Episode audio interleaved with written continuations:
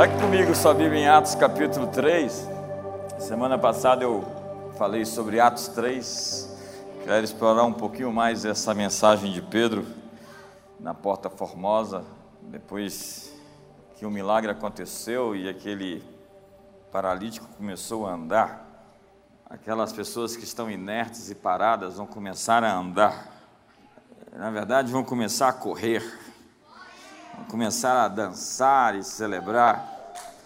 Na verdade, vão abrir suas asas e vão voar. Nós somos humanos e a nossa natureza é voar. Então se prepare para alcançar seus objetivos muito mais rápido do que você jamais imaginou fosse possível. Existe uma capacidade vinda do céu sobre seres humanos a fim de conquistar coisas mais altas, elevadas.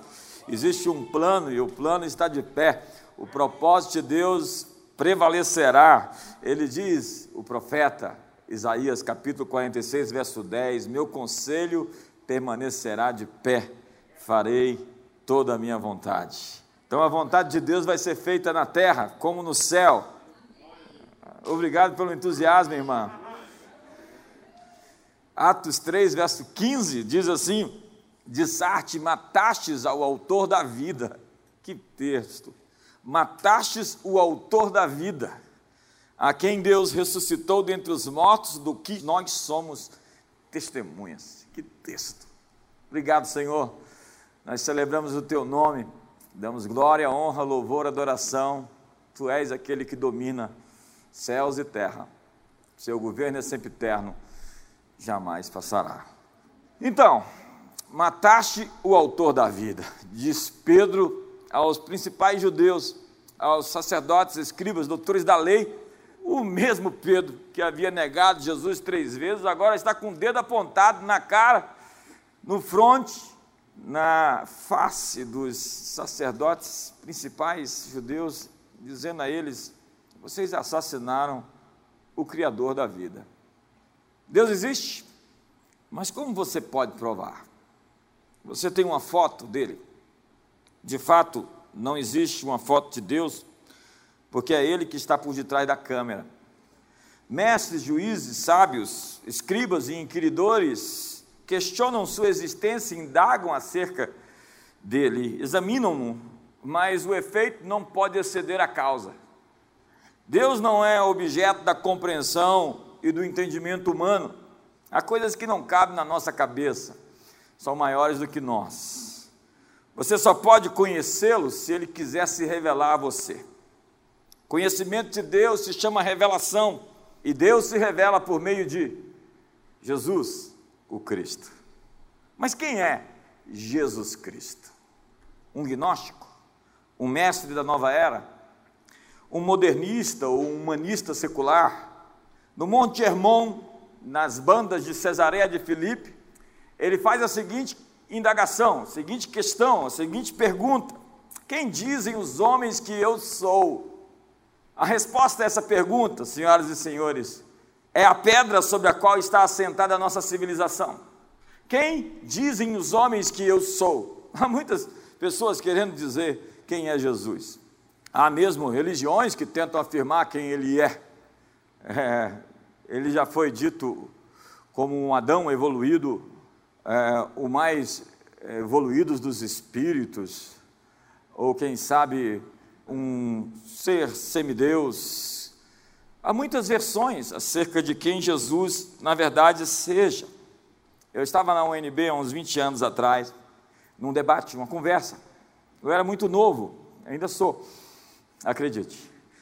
E estava ali o professor Rouanet, com um grupo de alunos. E eu falei sobre Jesus em um determinado momento e uma aluna me indagou: quem é esse seu mito? Eu disse: o meu mito dividiu a história entre antes e depois dele. Esse é o meu mito. O meu mito não escreveu nenhum livro, mas existem mais livros escritos sobre ele do que qualquer outro mito. O meu mito não constituiu nenhum exército para lutar por ele, mas existem mais pessoas dispostas a morrer por ele do que qualquer outro mito ou qualquer outro nome. O meu mito dividiu a história. Ele é o criador da vida, da história e da nossa civilização. Em Apocalipse capítulo 4, a Bíblia diz: Tu és digno, Senhor e Deus nosso, de receber a glória, a honra e o poder, porque todas as coisas tu criaste. Sim, por causa da tua vontade vieram a existir e foram criadas. Toda boa dádiva e todo dom perfeito procede do Pai das luzes, onde não há sombra nem variação de mudança. Você vê hoje a cruz, que era o símbolo da morte e que marca hoje túmulos, marca hoje joias, enfeita, decora a skyline, a linha do horizonte da maioria das nações do mundo. Foi outrora um instrumento de tormento. Jesus é o maior personagem da história por mais de 20 séculos. Esse homem que nasceu e morreu teve um impacto tão extraordinário na nossa cultura que a grande pergunta que não quer calar é: quem é este homem? Quem é Jesus Cristo? A época de Roma era tão cruel, era um tempo tão sombrio, mais do que nós imaginamos. Jesus nasceu em um mundo cruel, violento e instável. Roma ocupava todas as costas do Mediterrâneo. Exércitos marchavam conquistando o interior do continente até a Grã-Bretanha. Haviam, segundo Paul Johnson, o historiador, de 50 a 60 milhões de seres humanos, de pessoas que viviam sob as leis romanas. E mais de um terço dessas pessoas eram escravas. Quem perdia a guerra virava escrava. Afirma-se que quase 40%. Eu estava na Turquia outro tempo, numa cidade um dos melhores, maiores cemitérios arqueológicos que eu tive a oportunidade de presenciar em Éfeso. E ali tínhamos as agoras. As agoras eram os mercados, os shoppings daquela época. E naqueles lugares se vendiam pessoas. E era uma coisa normal, comum, de pessoas serem vendidas. Elas ainda tinham tido sorte, porque boa parte delas eram assassinadas. Pompeu, o grande general, expulsou todos os piratas do Mediterrâneo. E ele implementou métodos impiedosos de tortura, brutalidade execuções públicas em massa. Haviam, assim, quilômetros de cruzes de pessoas crucificadas. Era uma maneira de implementar o medo nas pessoas. Seu instrumento de intimidação, de justiça, era a cruz onde malfeitores eram pregados e deixados para morrer. A cruz era um meio de matar as pessoas, projetada pelos persas e popularizada por Alexandre o Grande, foi aperfeiçoada pelos romanos como a forma de desestimular a subversão ou a rebelião. E é desse cenário de desesperança, de desencanto, de violência que surge o protagonista da história. Paulo nos diz em Gálatas que ele nasceu na plenitude dos tempos, um carpinteiro, na empoeirada Judéia, na periferia do império. Entenda? Jesus não nasce é, em Roma, nem tampouco nasce num palácio em Jerusalém, nasce numa manjedoura. O rei veio ao mundo e se escondeu. Na verdade, Deus se escondeu em Jesus Cristo a expressão eis o Cordeiro de Deus que tira o pecado do mundo já sentencia a maneira de Deus se revelar de maneira humilde, distinta, quando ele se transforma em um de nós. Deus se faz Emanuel. Deus como um dos homens. O carpinteiro, contudo, é morto e inspira demonstrações de compaixão aos desesperados, dignidade aos marginalizados, educação aos excluídos. Ele inspira as nossas artes e desperta humildade aos poderosos. A vida de Jesus e a fé que ele criou são os acontecimentos centrais da história da humanidade. Jesus foi aquele sobre quem mais se escreveu e sobre mais se discutiu. Até o final do século I surgiram 45 documentos autênticos sobre ele, depois livros foram publicados em todos os idiomas. Hoje há mais de 100 mil biografias impressas sobre Jesus. Quem é esse homem? E mais de 100 biografias foram lançadas somente nessa primeira década do século 21. A fascinação por Jesus Cristo, ela não somente começou, ela está tendo os seus melhores dias. Sua vida é contada com mais frequência do que qualquer outro personagem, de forma polêmica e, por que não dizer, odiosa, rancorosa. Como Jesus é odiado. Temos hoje quatro biografias autênticas que chamamos de evangelhos: Mateus, Marcos, Lucas e João, que concordam entre si e mais de 2 bilhões de pessoas, 2 bilhões 600 milhões de pessoas adoram o carpinteiro de Nazaré como Senhor. Isso não foi pela força da espada, das armas. É incrível pensar que depois de dois mil anos nós estamos aqui reunidos em torno do seu nome. O que ele fez? Comandou um exército por uma jihá? Não, ele disse: Eu atrairei a todos até a mim, quando for levantado naquela cruz. Os romanos do Império de Ferro tomavam o que queriam. Eles diziam: Eu tenho força e posso tomar o que é seu. Os valores do primeiro século eram assim. E perduraram por muito tempo até que a cruz venceu a espada. Valores são superiores à força de exércitos. O sacrifício de um homem refundou a história, onde a verdade importa e sobre ela está constituída, construída a nossa civilização. Sabe, no século I, ninguém apostaria que o movimento do carpinteiro de Nazaré viesse a vingar e se tornar essa força motriz que governa o mundo. É impossível conceber a ideia hoje de civilização ocidental, de mundo sem Jesus Cristo. Imagine o mundo sem as catedrais de Notre Dame, do Duomo, a abadia de Westminster ou de São Paulo, ou ainda a Igreja Sagrada Família, que é um verdadeiro monumento sobre pedras, pedras como dizia mesmo Gaudí, escrituras sobre pedras. São cerca de um milhão de capelas, igrejas, basílicas, abadias, catedrais, construídas em seu nome.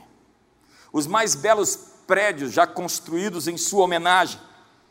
O desenvolvimento da arquitetura dos últimos dois mil anos se deu pela influência do carpinteiro. Em homenagem a ele, cidades foram construídas.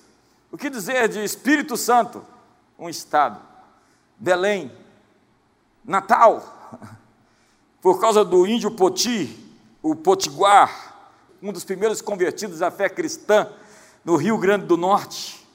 Cidades foram erguidas em homenagem àqueles que o seguiram: São Pedro, São Paulo, São José, São Francisco.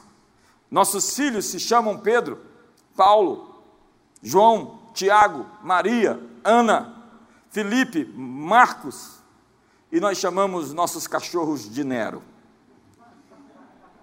Jesus moldou a história. O carpinteiro judeu que morreu na cruz é o marco da história. O tempo era contado pelos governantes. No ano primeiro do reinado de Augusto, Otaviano Augusto, se dizia. No ano segundo do reinado de Nabucodonosor. No ano sétimo do reinado de Dario. Vamos nos lembrar que Nero morreu no ano 68 DC ano Domini. Napoleão no ano 1821. Stalin no ano 1953, segundo o calendário cristão. Todos os governantes que governaram cada nação antes e depois dele têm sua história datada em antes e depois dele. Com Jesus, a forma de ver a história foi mudada. Víamos a história como uma coisa cíclica, fatal, e sem chance de ser alterada, como se estivéssemos amarrados no roldão da história, em uma carroça, sendo levados à mercê de forças do destino. Era o estoicismo. Jesus veio nos ensinar que você pode fazer sua história, que você pode decidir, que você pode mudar não somente a sua história, como a história do mundo, a história da sua família, então, um novo calendário surgiu com a afirmação de que a vida não é um ciclo aleatório, mas que ela tem um significado, um propósito, estamos indo para algo mais. Existe um propósito, existe um plano, existe um desígnio divino. Você não é um acidente, mas resultado de planejamento estratégico de uma mente brilhante e apaixonada. É, você venceu em milhões de espermatozoides, você chegou o primeiro. Pastor Cláudio Duarte diz: olhe para algumas pessoas e penso, como uma pessoa tão passada pode ter chegado primeiro? Jesus moldou as artes, a poesia, a escultura, a pintura, as mais belas sinfonias foram consagradas a Ele. Hoje a arte moderna virou trash, lixo. Pega um pinico, um vaso sanitário e chama isso de arte. Como diz Roger Scruton, a beleza importa. E sem Jesus nós não teríamos Dante e a sua divina comédia, que deu à Itália o seu idioma. Sem Jesus não havia Lutero, que deu à Alemanha, com as suas escrituras no alemão popular. Não há a versão King James das escrituras, que juntamente com Shakespeare moldou a língua inglesa. Não há Johann Sebastian Bach, que dedicou a sua obra para Jesus, para a glória de Deus, e foi chamado de o quinto evangelho. Não haveria a Capela Sistina, nem a última ceia de Da Vinci. Simplesmente sem Jesus, o mundo ocidental e a sua civilização não existiria.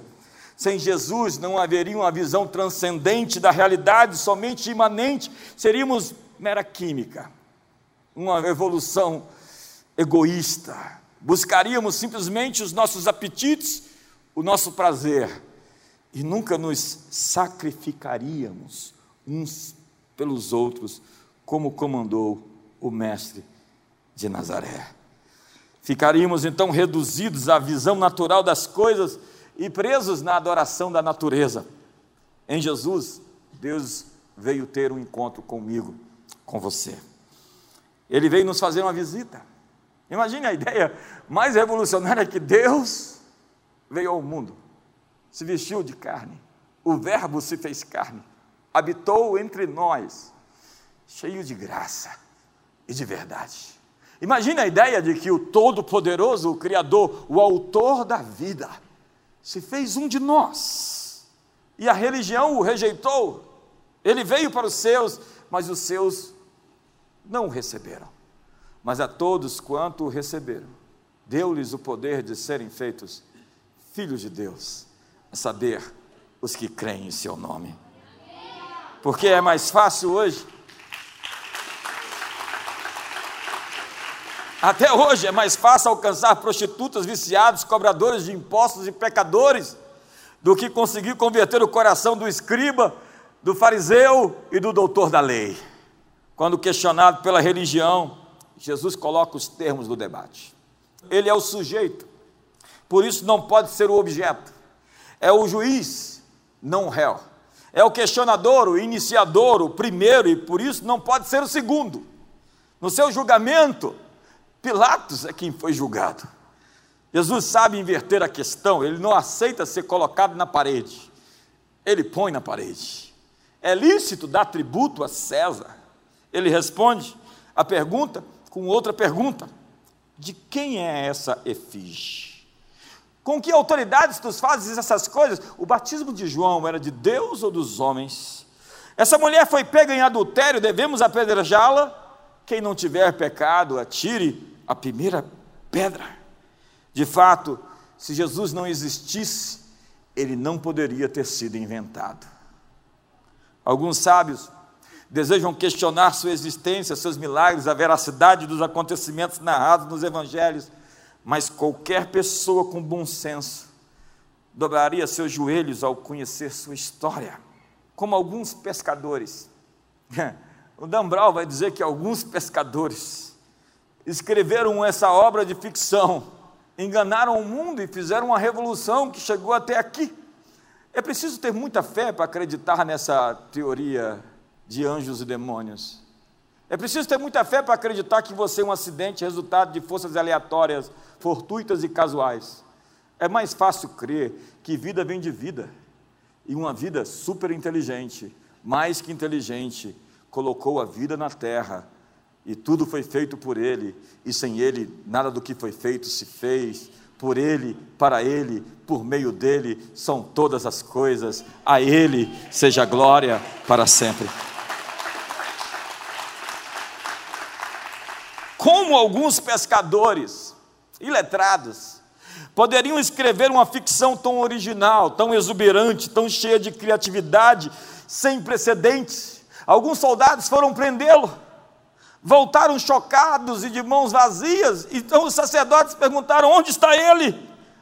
Vocês não o pegaram? E aqueles soldados disseram: Paramos para ouvi-lo.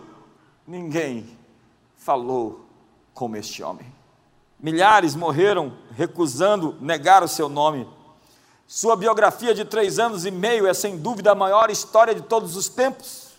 Buda disse: Não olhe para mim, olhe para o meu ensinamento. Jesus disse: Vem até mim. Jesus não é o exemplo de algo, ele é o próprio algo.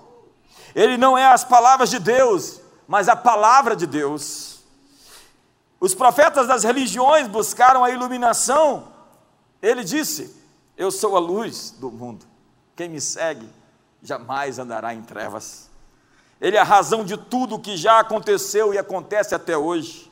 Ele é uma pessoa, não uma força é mais do que um conceito, do que uma filosofia. Ele é perturbadoramente real. Tudo foi feito por ele. Agora, ou você acredita que ele é quem diz ser, ou desconsidere-o completamente. Há os que dizem por aí que ele é um bom rapaz, com boas ideias, um mestre moral, mas um bom rapaz não sai por aí dizendo mentiras. Ou Jesus é quem diz ser, ou ele não é ninguém. Em Jesus, Deus saiu do esconderijo mostrou sua face, seu sorriso, sua paixão.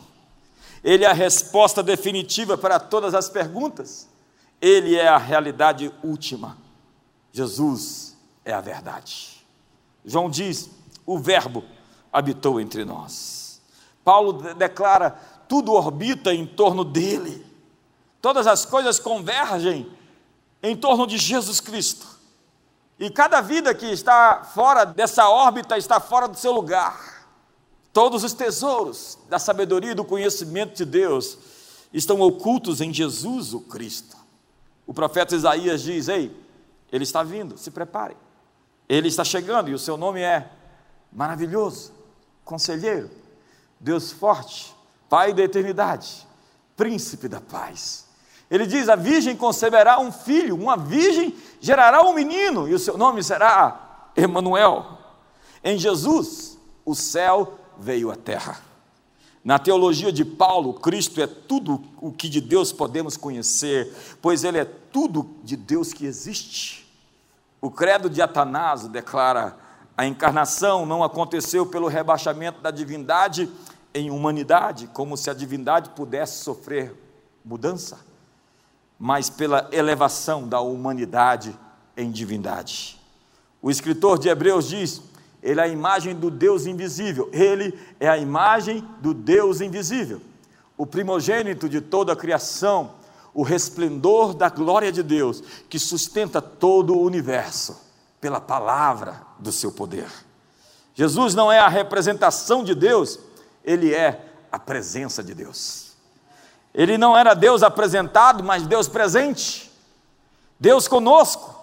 Deus conhecido pela visão, pelo toque, pela fé. Augusto Cury, em um mestre inesquecível, diz, criticando, duvidando e investigando as quatro biografias de Jesus, os evangelhos, em suas várias versões. O primeiro resultado é que descobri que o homem que dividiu a história não poderia ser fruto de uma ficção humana. Ele não cabe no imaginário humano. Eu estive com Augusto Cury em Fortaleza, em nossa comunidade, e ele me disse: Eu invento personagens. Eu escrevi dezenas de livros, eu crio personagens. Jesus nunca poderia ter sido inventado. Se ele não tivesse existido, ninguém poderia inventá-lo. O impacto que Jesus teve em todos os aspectos da nossa vida são imensuráveis. Ele reformulou a história e não terminou ainda. Na Grécia e em Roma antiga, os fortes e bonitos eram objetos da admiração. fracos e pobres, não tinham valor, nenhum valor. Eles faziam engenharia social, isso não é novo. Eugenia. Sêneca escreveu: Nós afogamos as crianças que nascem doentes e débeis. Crianças do sexo feminino eram mortas porque nasceram com sexo errado. Rodney Stark, professor de religiões comparadas da Universidade de Washington, diz que no século II havia 130 homens para cada 100 mulheres. Eles matavam as meninas. Em Jesus, as mulheres receberam um novo status. Você não precisa ser feminista, você só precisa ser feminina. As Escrituras dizem de Sarte, não pode haver judeu, nem grego, nem escravo, nem liberto, nem homem, nem mulher, porque todos vós sois um em Jesus Cristo. Thomas Carril diz que essa é primeira declaração na literatura de igualitarismo da história, a abolição da escravatura, a elevação das mulheres foram predominantemente erguidas por pessoas que amam e adoram a Jesus. William Wilberforce discutia se queria ser pastor ou político. E ele foi um dos deputados da Câmara dos Comuns que sancionou a lei contra a escravidão em seu país. Tem um filme Em Busca da Liberdade, onde mostra a luta desse homem que fez 14 inserções do projeto de lei tentando trazer a liberdade aos escravos nas Ilhas Britânicas. E quatro dias antes da sua morte, ele conseguiu. O carpinteiro de Nazaré mudou a visão política do mundo. Dai a César o que é de César. Essa é uma das afirmações mais poderosas da história política. No mundo antigo, o Estado usava a religião para oprimir as massas. Faraó era um deus, os Césares também eram deuses. Alexandre o Grande era o filho dos deuses. A noção sobre os limites de poder dos governantes vem de Agostinho de Hipona, vem de Lutero e dos puritanos de Westminster direitos e dignidade, na Declaração de Independência dos Estados Unidos de 4 de julho de 1776, que trouxe a ideia de direitos inalienáveis, onde todos fomos criados iguais. Para Jesus, todas as vidas importam, inclusive a dos bebês.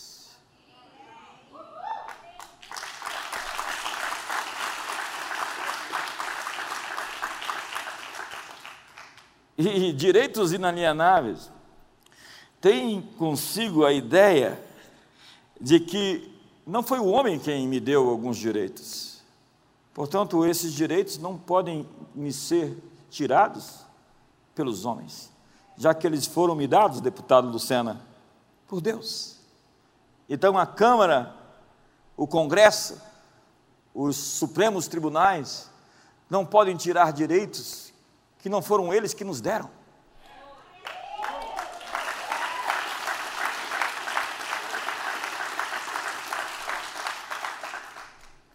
De onde vêm essas ideias? De que somos criados iguais, dotados pelo Criador de certos direitos inalienáveis. Na antiguidade nunca foi assim. Jesus trouxe uma mensagem disruptiva de amar seus inimigos. Era, era, era piegas isso. Antes a ideia de amar toda a humanidade não ocorreu a ninguém. Os gregos eram ensinados a odiar os bárbaros. E os judeus odiavam os pagãos, eles chamavam eles de cães. Tanto que Jesus disse à mulher serofenícia: não é lícito pegar o pão dos filhos e dar para os cachorros. Os gentios eram assim considerados. E os samaritanos mestiços eram desprezíveis. E os romanos odiavam os povos conquistados, que odiavam Roma. Obviamente, porque eles os controlavam pela força das armas. E os romanos eram odiados por todas as províncias. Os homens e mulheres livres odiavam os escravos e tinham medo deles, porque eram considerados subhumanos. Não tinham alma. Não tinham alma. Aristóteles quem sabe o homem mais educado e sofisticado da sua época dizia que os escravos eram meras máquinas humanas. Esses que derrubam estátuas deviam rasgar todos os livros de Aristóteles. Não, não é sensato julgar o homem de acordo com a nossa época. Em sua época, ele teve a sua contribuição com todos os seus erros e defeitos, mantém as estátuas onde estão, é onde elas devem estar. Jesus Cristo, Ele veio dar dignidade a homens e mulheres e revelar a singularidade de cada homem e a glória de uma raça. A historiadora Hannah Arendt disse: a descoberta do papel do perdão na esfera das relações humanas foi a obra de Jesus de Nazaré. Foi com essa estratégia que Gandhi, depois de ler o livro A Ressurreição de Leon Tolstói, fez a sua revolução na Índia. Foi assim que Martin Luther King lutou pelos direitos civis. O carpinteiro judeu de Nazaré é a engrenagem da história, a esperança dos oprimidos, a inspiração no desespero, o Senhor da vida, que venceu a morte.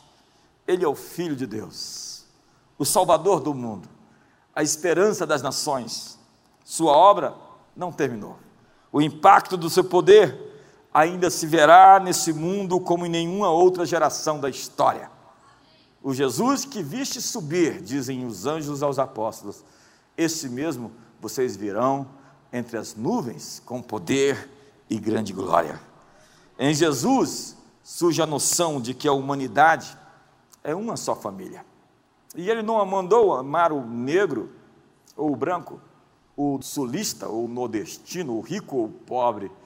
Ele resumiu tudo em uma sentença: ama o teu vizinho, ama o teu próximo, como a ti mesmo. Ao nos dividir, ao nos separar, ao nos ver diferentes, nós nos deixamos conquistar. É a hora de entender que todos somos, portanto, humanos, feitos por Deus de maneira igual ao Rei eterno e imortal, invisível, Deus único, seja a glória e a honra para todos sempre. Aquele que tem, ele só, a imortalidade habita na luz inacessível, a qual nenhum dos homens mortais viu nem pode ver, ao qual seja honra e poder sempre eterno. Amém.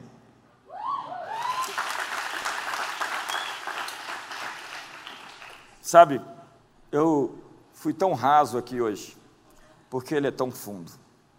Se eu tivesse uma escolha de um tema para falar, o meu único tema, essa seria a minha escolha. Não existe nada, Mário Frias, do que falar sobre Jesus. Não há nenhum assunto mais primoroso, mais extraordinário, Mendonça, do que o carpinteiro, que se vestiu de fraqueza para conquistar todos nós, que na sua loucura se fez mais sábio do que todos os humanos e todas as suas filosofias, já que Paulo diz que a loucura de Deus é mais sábia do que os homens. E eu vos prego a Cristo e a este crucificado. Escândalo para os judeus, loucura para os gregos, mas poder de Deus para a salvação de todo aquele que crê. E você que crê nele, levante suas mãos e se renda. Levante suas mãos e se ofereça. Levante suas mãos e se entregue. Porque os reinos vêm e vão. E o seu reino aqui está. Sabe, deixa eu terminar. Jesus não é uma teologia somente. Ele é uma pessoa. Ele é um relacionamento. Tudo que eu pude dizer sobre ele aqui não significaria nada se eu não soubesse de verdade quem ele é. Se eu não tivesse encontrado ele de frente um dia e ele mudado minha vida para sempre. Jesus não é uma retórica para mim ou uma teoria que eu falo. Não, Jesus é um amigo, pessoal. É o melhor dos amigos. É o meu companheiro para todas as horas. Jesus é real. É mais real do que você. Jesus é o leão de Judá. Ele é a rosa de Saron, o lírio dos vales, a resplandecente estrela da manhã, mas ele é, Ele era, Ele há de vir. Ele é mais do que simplesmente uma doutrina ou um nome escrito na história ou na Bíblia. Jesus é uma experiência pessoal para mim. Há mais de 30 anos eu o encontrei. E hoje Deus me deu um presente. Meu pastor está aqui. Me batizou há 30 anos. E ele me mandou agora digitalmente. Você está elegante.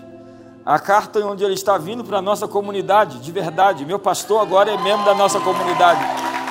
Seja bem-vindo oficialmente. Isso é um grande presente de Deus para mim. E Ele sabe o quanto isso significa.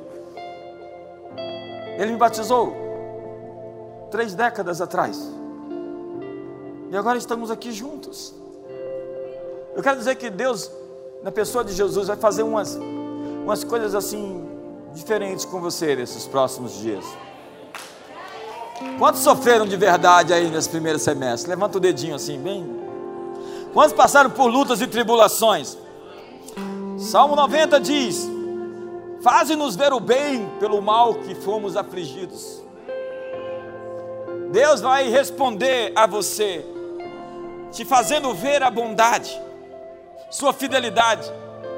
Ei, ei, Jesus não é simplesmente uma teologia, ele é uma experiência real de uma pessoa que pode se encontrar com você e mudar sua vida para sempre.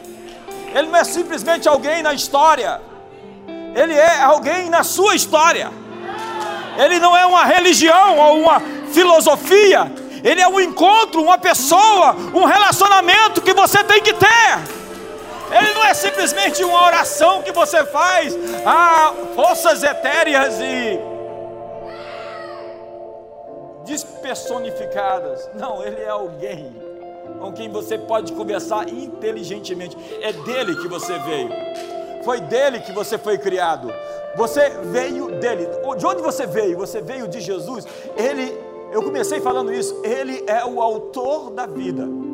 Então um dia ele resolveu te criar. E você está aqui por causa dele. Tudo foi feito por ele. Ele é o criador. As filosofias e religiões podem falar muitas coisas sobre ele, mas as escrituras dizem que ele é o rei dos reis e o Senhor dos senhores. Que Ele está sentado no trono. É difícil fazer um quadro. Marcos Carvalho, é difícil fazer um quadro de Jesus. Imagina, olhos como chamas de fogo, os pés como latão reluzente, a voz como a voz das muitas águas, o cabelo como a alva lã, o rosto como o sol. Eu não consigo, numa imagem de três dimensões, em hologramas, reproduzir. É difícil a criatura reproduzir o Criador. Eu acho que eu vou pintar ele mal. Não dá para descrevê-lo. Alguém gosta aqui de que produz uma foto sua mal, mal acabada aqui? Levante suas mãos e o adore.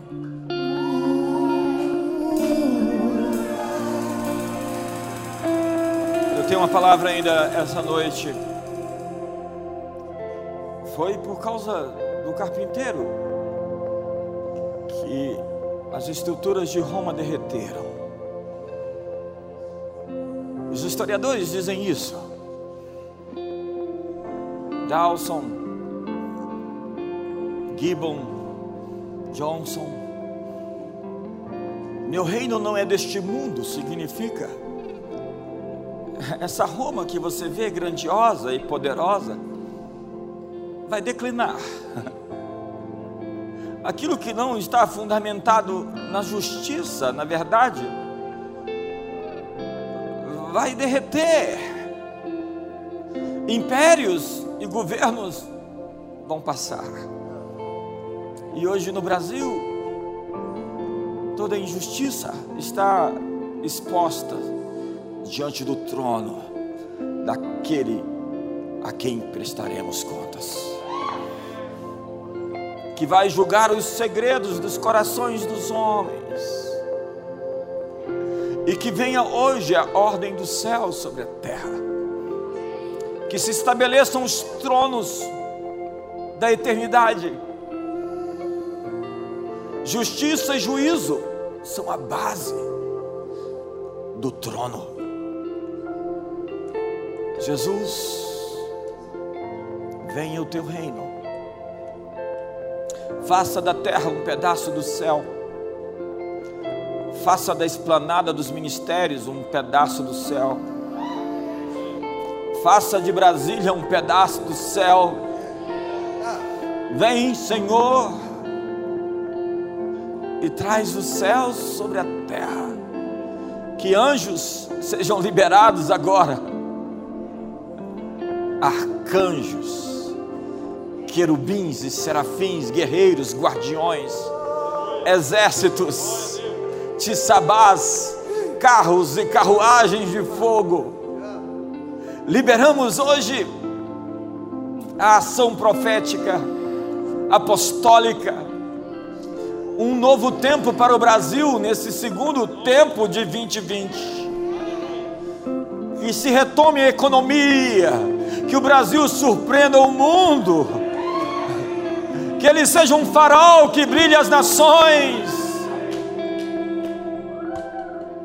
Abençoa, Senhor, nossas autoridades, dá a eles discernimento e sabedoria, arrependimento, muda o curso e leva-nos ao nosso destino. Em nome de Jesus.